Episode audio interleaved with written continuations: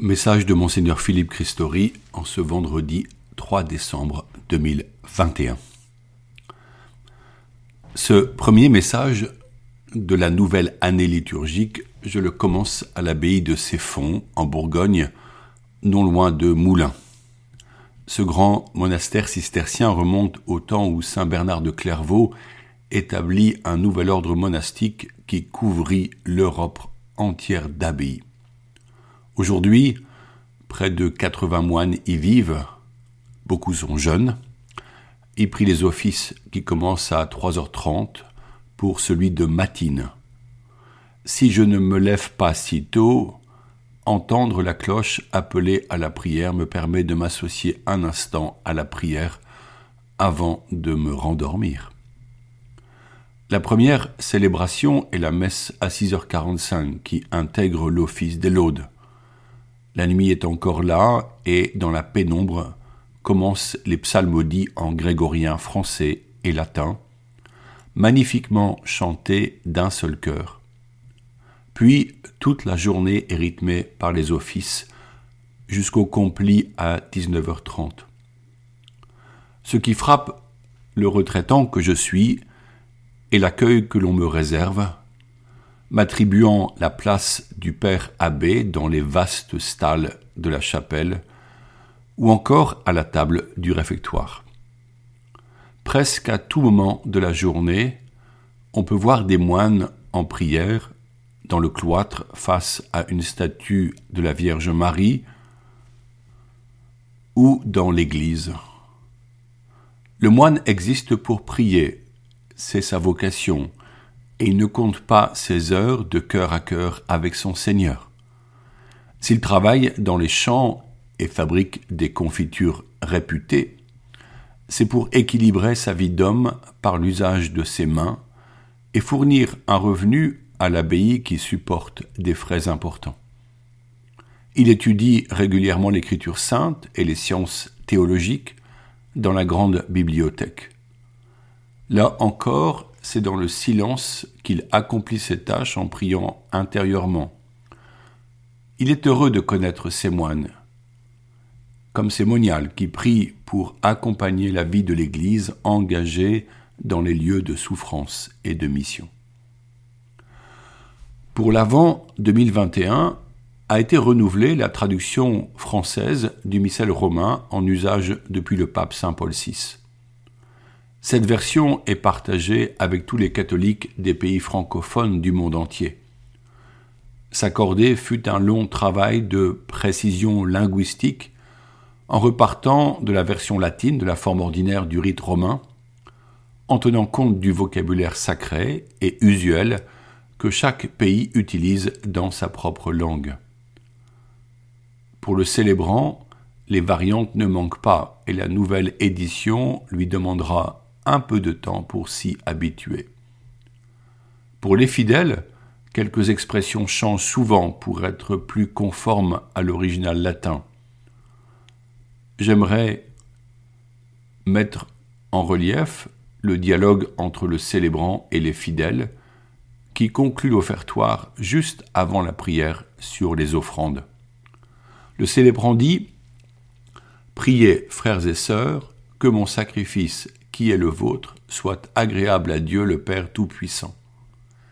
Le peuple se lève et répond Que le Seigneur reçoive de vos mains ce sacrifice à la louange et à la gloire de son nom, pour notre bien et celui de toute l'Église.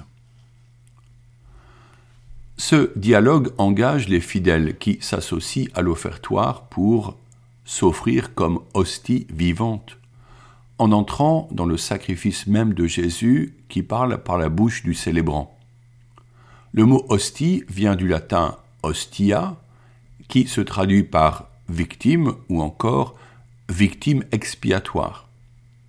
C'est le sacrifice de la croix au Golgotha qui se prolonge lors de la messe et qui sauve le monde. La consécration qui suit rend réellement présent le Christ dans l'offrande totale de sa vie. Le peuple, corps du Christ rassemblé, s'offre donc par ce même sacrifice, mon sacrifice qui est le vôtre, avec l'espérance qu'il soit agréable à Dieu. Nous n'offrons plus le sang des animaux, comme dans la première alliance, mais nous nous offrons en victimes spirituelles et saintes pour l'ensemble de l'humanité. Saint Paul le demande clairement dans son épître aux Romains, je le cite. Je vous exhorte donc, frères, par la tendresse de Dieu, à lui présenter votre corps, votre personne tout entière, en sacrifice vivant, saint, capable de plaire à Dieu, c'est là pour vous la juste manière de lui rendre un culte. Romains 12 au verset 1. Vient alors la réponse du peuple qui exprime par sa louange son adhésion au sacrifice en vue du bien de chacun et de toute l'Église. Nous comprenons que la participation de chacun est entière si elle rejoint, dans une même communion, l'ensemble du peuple débaptisé. Si certains fidèles reçoivent une part du service liturgique, il n'est pas besoin de faire quelque chose de concret dans la liturgie, comme une lecture ou une animation, pour y participer. Il nous est demandé de nous offrir pleinement dans la lumière de l'Esprit. Saint Paul précise, je le cite, Ne prenez pas pour modèle le monde présent, mais transformez-vous en renouvelant votre façon de penser pour discerner quelle est la volonté de Dieu, ce qui est bon, ce qui est capable de lui plaire, ce qui est parfait. Romains 12 au verset 2. Quand nous nous approchons pour la communion eucharistique, que nous recevons l'hostie, qui est le corps de Jésus, rappelons-nous toujours que nous prenons part au sacrifice du Christ, et par notre Amen, nous disons notre entier assentiment à être sacrifié par amour de Jésus pour le salut de tous. Nous avons cette responsabilité pour notre bien et celui de toute l'Église. Ce nouveau missel romain encourage chacun à apprendre les textes que le prêtre dira de manière renouvelée, ainsi que les réponses des fidèles. N'est-ce pas une bonne occasion donnée à tous pour nous interroger sur notre connaissance des mots de la liturgie? Parfois, on fait remarquer que le vocabulaire est difficile, voire inconnu. Si nous parlons du Fils consubstantiel au Père, dans le credo, encore un mot d'ailleurs à comprendre. Que saisissons-nous de la réalité de Dieu Trinité par ce mot? Faut-il se dire que ce n'est pas important pour croire? Ou est-ce une bonne nouvelle que chacun doit comprendre? La foi catholique est intelligible, ce qui veut dire que nous pouvons l'approfondir avec notre raison. Comment faire? Pourquoi ne pas vous réunir à quelques personnes dans votre maison autour d'un plat chaud d'hiver, inviter une personne compétente, laïque en responsabilité, mettre le catéchisme sur la table avec la Bible et ce nouveau missel, en faire la lecture ensemble et s'expliquer mutuellement le sens des mots et leur importance pour la foi. Osez-le pour vivre plus pleinement votre participation à l'Eucharistie. Par ce message, pour vous donner une première réponse sur ce mot consubstantiel au Père qui, dans le credo de Nicée-Constantinople, remplace l'expression de même nature que le Père, nous savons que deux êtres humains sont de même nature, la nature humaine, mais en réalité ils ne sont pas consubstantiels. Par contre, pour les personnes divines, être consubstantiel, c'est avoir la même nature divine, et une unique substance. Dieu est un en trois personnes consubstantielles. C'est le grand mystère de la Sainte Trinité. Sainte Élisabeth de la Trinité, carmélite, pianiste, mystique du XIXe siècle, écrivit une très belle prière. Ô mon Dieu, Trinité que j'adore.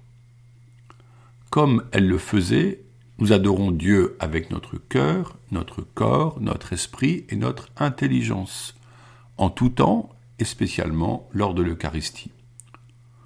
Aussi, je vous propose de prier avec elle cette prière merveilleuse, un peu complexe dans son expression spirituelle et théologique, mais qui dévoile toute l'intériorité de l'union que Dieu nous permet avec lui. Nous prions. Ô mon Dieu, Trinité que j'adore, aidez-moi à m'oublier entièrement pour m'établir en vous, immobile et paisible comme si déjà mon âme était dans l'éternité. Que rien ne puisse troubler ma paix, ni me faire sortir de vous, ô monde immuable, mais que chaque minute m'emporte plus loin dans la profondeur de votre mystère. Pacifiez mon âme, faites-en votre ciel, votre demeure aimée et le lieu de votre repos. Que je ne vous y laisse jamais seul, mais que je sois là tout entière, toute éveillée en ma foi, toute adorante, toute livrée à votre action créatrice. Ô mon Christ aimé, crucifié par amour, je voudrais être une épouse pour votre cœur, je voudrais vous couvrir de gloire, je voudrais vous aimer jusqu'à en mourir. Mais je sens mon impuissance et je vous demande de me revêtir de vous-même, d'identifier mon âme à tous les mouvements de votre âme, de me submerger, de m'envahir, de vous substituer à moi, afin que ma vie ne soit qu'un rayonnement de votre vie. Venez à moi comme adorateur, comme réparateur et comme sauveur. Ô Verbe éternel, parole de mon Dieu, je veux passer ma vie à vous écouter. Je veux me faire tout enseignable, afin d'apprendre tout de vous. Puis, à travers toutes les nuits, tous les vides, toutes les impuissances, je veux vous fixer toujours et demeurer sous votre grande lumière. Ô mon astre aimé, fascinez-moi pour que je ne puisse plus sortir de votre rayonnement. Ô feu consumant, esprit d'amour, survenez en moi, afin qu'il se fasse en mon âme comme une incarnation du Verbe, que je lui sois une humanité de surcroît en laquelle il renouvelle tout son mystère.